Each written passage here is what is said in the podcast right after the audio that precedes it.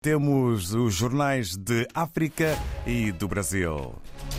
E começamos em Angola com o jornal O País, fotografia maior para uma embarcação com o título Sete angolanos sentenciados por pesca ilegal no Congo Brazzaville. Ainda no que toca à capa do angolano jornal O País, João Lourenço defende que o calar das armas em África deve engajar a todos. E como estamos em época de folia, União Chabilila, União Toabichila abre desfile central de Luanda. Em Moçambique, o jornal Notícias apresenta fotografia de Filipe Nyusi na capa com o título Presidente da República alerta para devastação causada pelas inundações. Ainda o destaque para a reposição da ligação rodoviária na Nacional 2 e sobre a abordagem integrada em Cabo Delgado, o governo conclui avaliação das prioridades. A fotografia do ministro Max Tonella à saída da reunião com os parceiros de cooperação na capa do jornal Notícias. Em Cabo Verde, estamos com a publicação a semana. Claro que nesta época carnavalesca há título sobre o Carnaval 2023 em São Nicolau. Copacabana e Estrela Azul avaliam como positivo o primeiro dia de desfile, apesar do atraso. E em África, sete chefes de Estado e de Governo recebem prémios de excelência e inovação pelo avanço da agenda da digitalização da malária, Celine e Ditiane, para melhorar a tomada de decisão baseada em dados. São estas as palavras que podemos ler na publicação A Semana em Cabo Verde. Na Guiné-Bissau, o jornal O Democrata faz destaque de uma figura da semana. Antonieta Rosa Gomes apresenta livros científico e literário. E no desporto, na Guinness Liga, o DIB vence em Cassine e mantém-se líder da competição. No Brasil, o jornal O Estado de São Paulo, no meio de todo o carnaval, apresenta fotografia de preocupação, tragédia no feriado, chuva no litoral de São Paulo, causa mortes e deslizamentos, fecha estradas e isola praias. Governo paulista decreta calamidade pública em cinco cidades. Defesa Civil recomenda evitar a região, pois o mau tempo persiste. A fotografia de bombeiros que resgatam um bebê em São Sebastião, cidade mais afetada pelas fortes chuvas que caíram no sábado e no domingo. O jornal O Estado de São Paulo apresenta ainda com a palavra homenagem Escola, o título Escola do Pelé em São Vicente tem ensino integral e fila de espera. E como de facto se está no Carnaval, blocos LGBT exportam folia paulistana. É um tema que remete para a festa que no Brasil tem um peso único, é a celebração do Carnaval. Regressamos à África e, como é habitual, à segunda-feira, estamos em São Tomé e Príncipe, na redação do Telanon. Muito bom dia, Carlos Gilvás. Dia, David. Bom dia a todos os ouvintes da RDP África nesta segunda-feira, aqui em que o Telenon faz o destaque, mais uma vez, como sempre, em plural. Quer dizer que temos assim vários destaques para esta segunda-feira, em que temos uh, também o calor de carnaval aqui em São Tomé e Príncipe, mais concretamente nas escolas uh, secundárias e básicas uh, do país. E aquele carnaval que todos nós aguardamos está assim reservado para o dia de amanhã. Quanto ao destaque desta segunda-feira, temos como a principal notícia esta cooperação económica estratégica eh, que prevê investimentos angolanos em São Tomé e Príncipe e amortização da dívida. São Tomé e Príncipe e Angola assinaram na última sexta-feira o primeiro acordo de cooperação económica estratégica, para além da amortização da dívida externa do país, que atinge 318 milhões de euros. O acordo prevê também o aprofundamento de investimentos e de negócios angolanos no país. Para dizer que a delegação angolana esteve assim eh, representada eh, pelo ministro da Coordenação Econômica e também contou com a presença do ministro da Cultura e Turismo, Felipe Zau, e também o ministro dos Recursos Naturais, Petróleo e Gás, Diamantino Pedro Azevedo.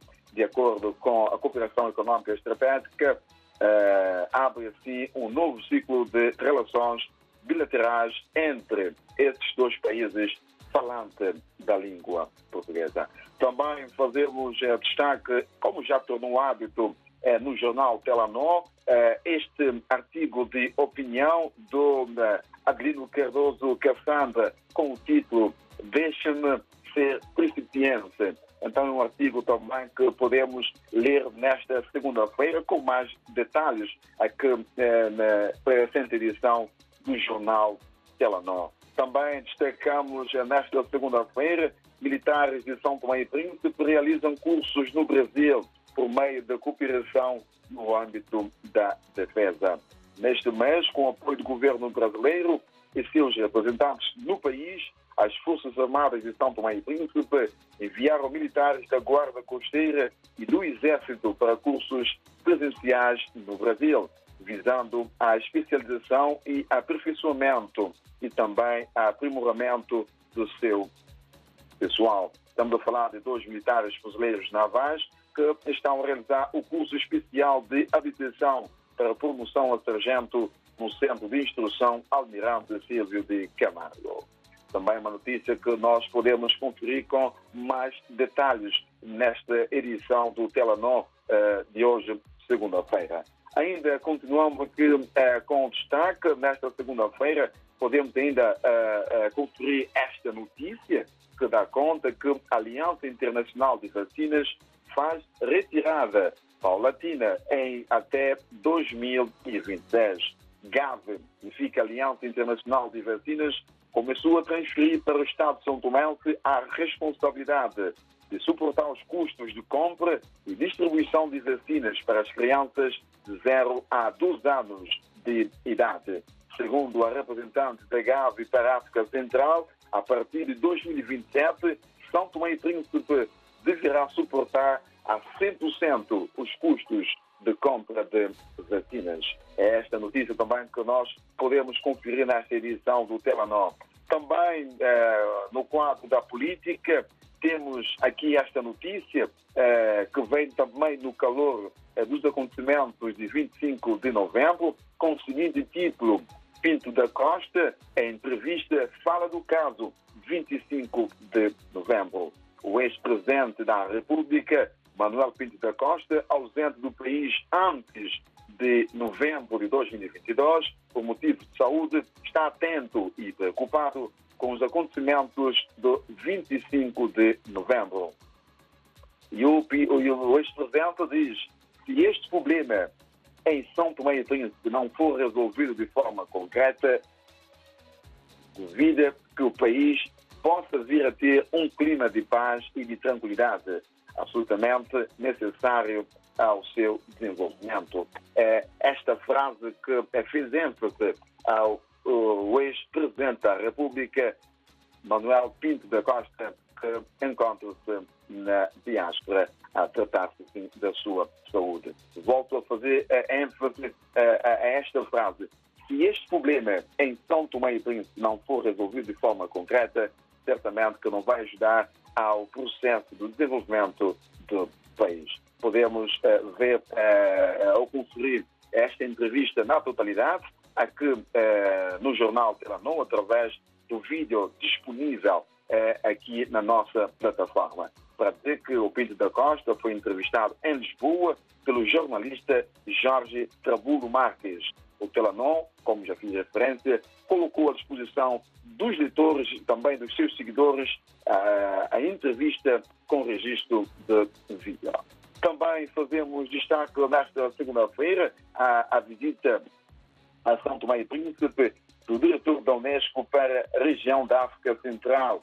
Eh, ele que eh, tem esperança que as roças eh, e o obo vão ser, em São Tomé e Príncipe, vão ser promovidos ao património do mundo a roça Aguizé, berço da introdução da cultura do cacau, a roça Monte Café, líder da produção de café, a roça Sundi na Ilha do Príncipe, onde se comprovou a teoria da relatividade e o Parque Natural Boa foram selecionados para sítios de valor histórico, cultural e da preservação da biodiversidade para serem considerados pela Unesco como património eh, mundial. E na sua visita a São Tomé e Príncipe, o diretor da Unesco para a região da África Central mostrou-se assim bastante otimista quanto à extinção dessas raças e também de Obo ao património do mundo.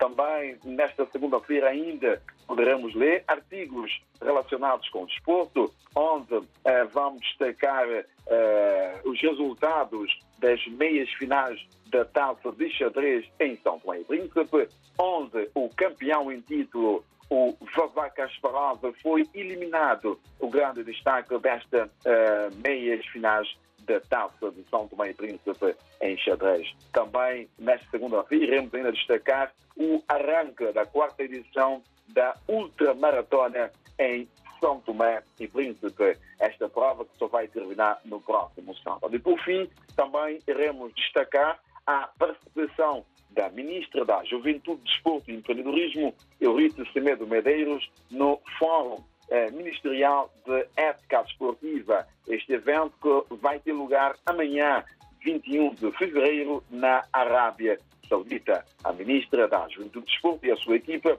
deixou o país ontem com destino uh, à Arábia Saudita, onde tomará parte neste evento de ética e desporto também com pendor de doping. Então, são essas notícias que fazem uh, a manchete do jornal Telenor nesta segunda-feira. Para dizer que quem quiser consultar o nosso endereço eletrónico, fica aqui www.telenor.info. Gil Vaz, redação de Telenor para todo mundo lusófono. O voto de ótima segunda-feira e um bom carnaval.